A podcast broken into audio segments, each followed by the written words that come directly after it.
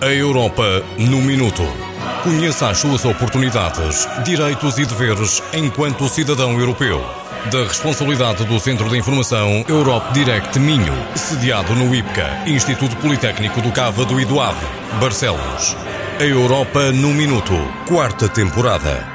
Porque cada um de nós pode ser mais cidadão. Caro ouvinte, connosco em estúdio temos Alzira Costa, coordenador do Centro de Informação Europe Direct do Minho, para em conjunto falarmos sobre o instrumento de apoio à solvabilidade. Paulo, permita-me que cumprimente também os ouvintes que nos acompanham nesta emissão. Um bem-aja a todos. Alzira, em que consiste este instrumento de apoio à solvabilidade? Paulo, o instrumento de apoio à solvabilidade, que se baseia no atual Fundo Europeu para Investimentos Estratégicos, mobilizará recursos privados para apoiar urgentemente empresas europeias economicamente viáveis nos setores, regiões e países mais afetados economicamente pela pandemia do coronavírus. Que tipo de projetos estamos a falar? O instrumento de apoio à solvabilidade é um instrumento temporário de combate à crise. Ajudará as empresas que, à partida, eram suscetíveis de entrar em dificuldades económicas, assim como protegerá o mercado único e reforçará a coesão em toda a União Europeia, com destaque para as empresas dos Estados-membros em que os apoios prestados a nível nacional são mais limitados. Este instrumento terá um orçamento de 300 mil milhões de euros, com o objetivo de desbloquear o apoio à solvabilidade das empresas de todos os setores económicos e prepará-las para um futuro mais limpo,